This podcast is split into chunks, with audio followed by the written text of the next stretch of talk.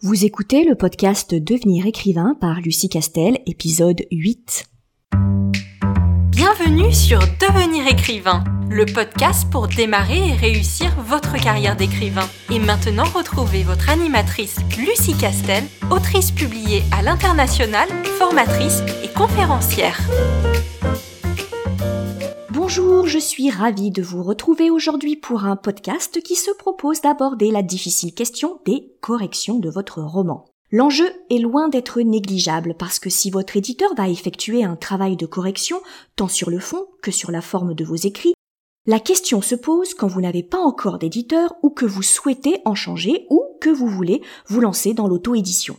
En outre, même dans le cas où vous avez un éditeur qui donc procède à la correction de votre manuscrit, il risque de finir par se lasser si vous lui rendez un manuscrit criblé de fautes, d'autant plus que la correction éditoriale se rémunère.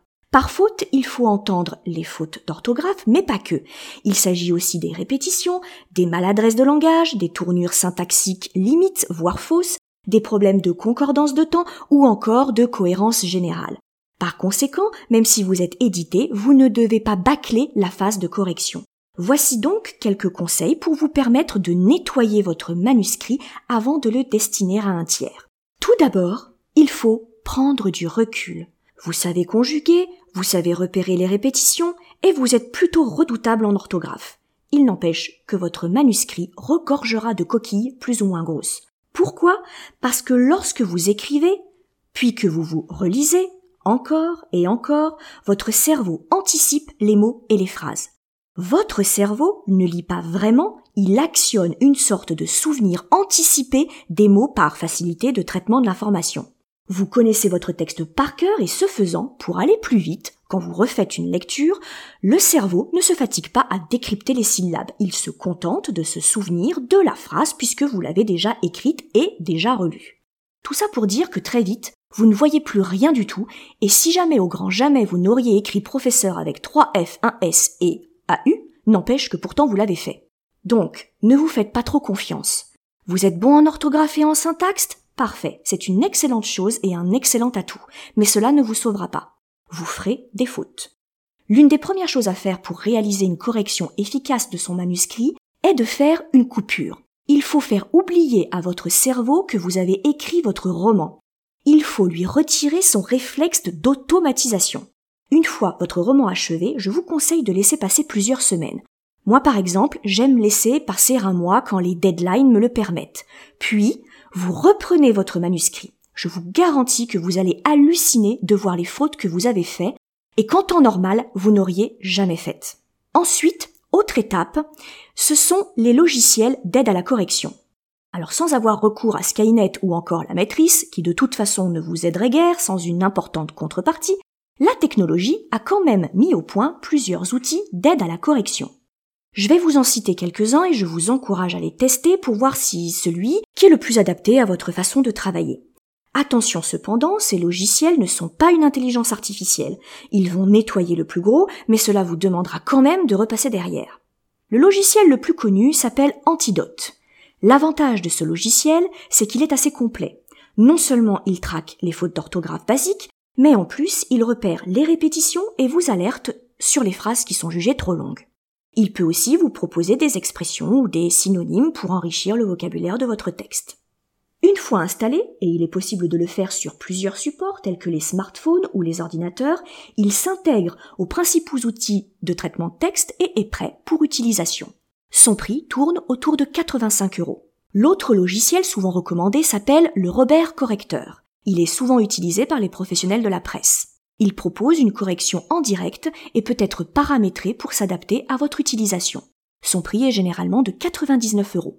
Si vous utilisez OpenOffice ou LibreOffice, le logiciel Language Tool est un outil d'open source qui peut s'intégrer à ces deux suites bureautiques. Il est donc totalement gratuit et s'il est moins performant que les deux précédents car un peu moins complet, il reste un bon outil supplémentaire pour traquer les fautes.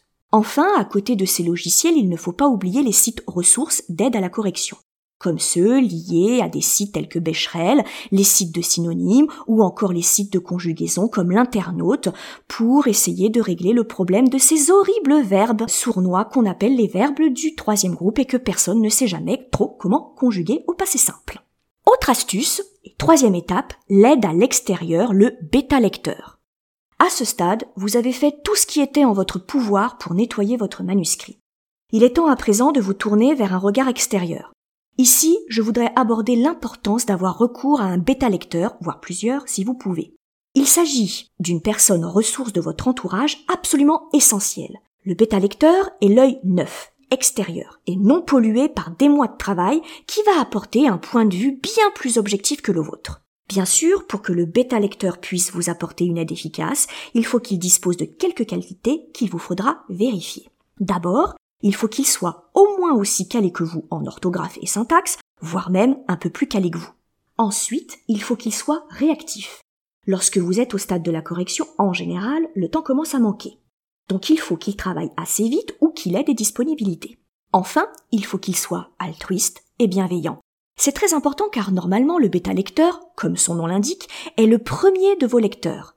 Donc il faut qu'il fasse preuve de la plus grande objectivité et du plus grand tact pour ne pas pulvériser votre ego et faire que jamais plus vous n'écrirez et que jamais vous ne donnerez votre manuscrit à un professionnel.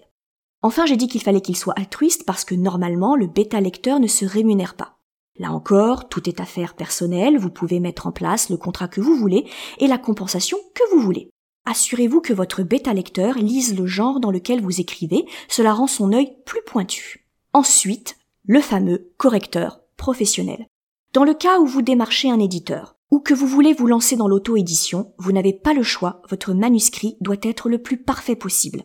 Dans ce cas, je vous encourage à vous tourner vers des correcteurs professionnels freelance, dont c'est le métier de passer votre manuscrit au fil de leur rasoir éditorial. La différence avec un bêta lecteur se trouve dans la professionnalisation, donc le savoir-faire. Un bêta lecteur est une personne qui est passionnée par la lecture et qui a des dispositions pour l'orthographe et la syntaxe, mais ce n'est pas un professionnel. Or, corriger un manuscrit reste un vrai métier, j'insiste là-dessus, et un métier qui n'est pas du tout celui d'un auteur. Cette correction sera normalement assurée par l'équipe de votre éditeur, mais si vous n'avez pas encore signé ou que vous vous lancez dans l'auto-édition, vous serez obligé d'en passer par là. Vraiment, je me permets de vous mettre en garde, vous croyez avoir lu et relu et encore relu votre manuscrit et qu'il est donc propre, mais il ne l'est pas.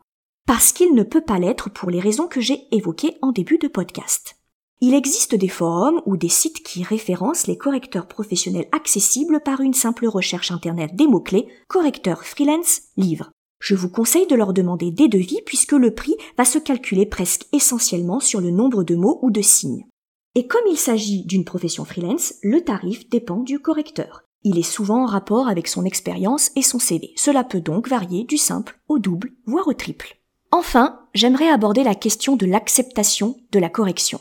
Il ne faut pas sous-estimer la difficulté de soumettre ce que vous avez écrit pendant des mois, ce qui est une partie de vous, ce qui est si important pour vous, à la critique et au jugement de l'autre. C'est une étape très dure psychologiquement. Car si la correction de forme est quasi toujours anodine pour le texte, le correcteur extérieur, professionnel ou non, risque bien de pointer des problèmes de fond comme la cohérence, la crédibilité ou le rythme. Sans compter qu'un bêta lecteur vous fera aussi part de son ressenti de lecteur et donc de son goût personnel. Or, toutes ces personnes agissent pour la première fois sur votre roman. Personne d'autre ne l'a encore lu avant. Cela peut être très violent et très déstabilisant. Il faut que vous en soyez conscient. Il faut que vous acceptiez que les corrections fassent partie intégrante de l'histoire d'un roman. On ne peut pas écrire sans être corrigé. Tous les auteurs, même les plus grands, même les plus connus, passent par là. Une correction, une erreur relevée, même grande, ne veut pas dire que vous êtes un mauvais auteur. Il ne faut pas que vous tombiez dans la spirale de l'échec et que cela entame votre estime de vous-même. Gardez en mémoire que c'est un processus normal et sain pour votre roman il ne peut être parfait du premier coup. Donc, accueillez les remarques des professionnels et de vos bêta-lecteurs comme des bénédictions. Grâce à leur intervention, votre roman va se renforcer et mûrir. N'y voyez aucune malice, même s'il s'avère que vous n'êtes pas d'accord avec les propositions de changement qu'ils peuvent vous faire quand celles-ci dépassent la simple correction de forme. Alors, où l'équilibre se situe-t-il? Entre l'intégration de toutes les remarques de vos correcteurs extérieurs et votre intention littéraire. À mon sens, il faut toujours garder l'esprit ouvert, savoir se remettre en cause, mais aussi défendre ses positions. Le fait de les défendre vous permettra de vérifier que votre idée se tient et que vous êtes sûr de vous. Si je devais résumer votre rapport à la correction nécessaire de votre livre, je dirais de vous faire confiance, mais pas trop, juste assez. Voilà, j'espère vous avoir donné quelques pistes de réflexion et peut-être quelques conseils utiles pour vous aider à obtenir un manuscrit de qualité professionnelle. N'hésitez pas à partager et commenter nos podcasts pour leur donner plus de visibilité et n'hésitez pas non plus à nous donner d'autres thèmes que vous aimeriez voir abordés. Je vous souhaite une bonne semaine et je vous donne rendez-vous pour un prochain podcast. Vous voulez devenir écrivain? Téléchargez sans plus attendre le guide écrivain mode d'emploi sur le site licar.fr, l i c a r e. Ce guide vous donne les quatre étapes fondamentales pour progresser vers l'écriture professionnelle.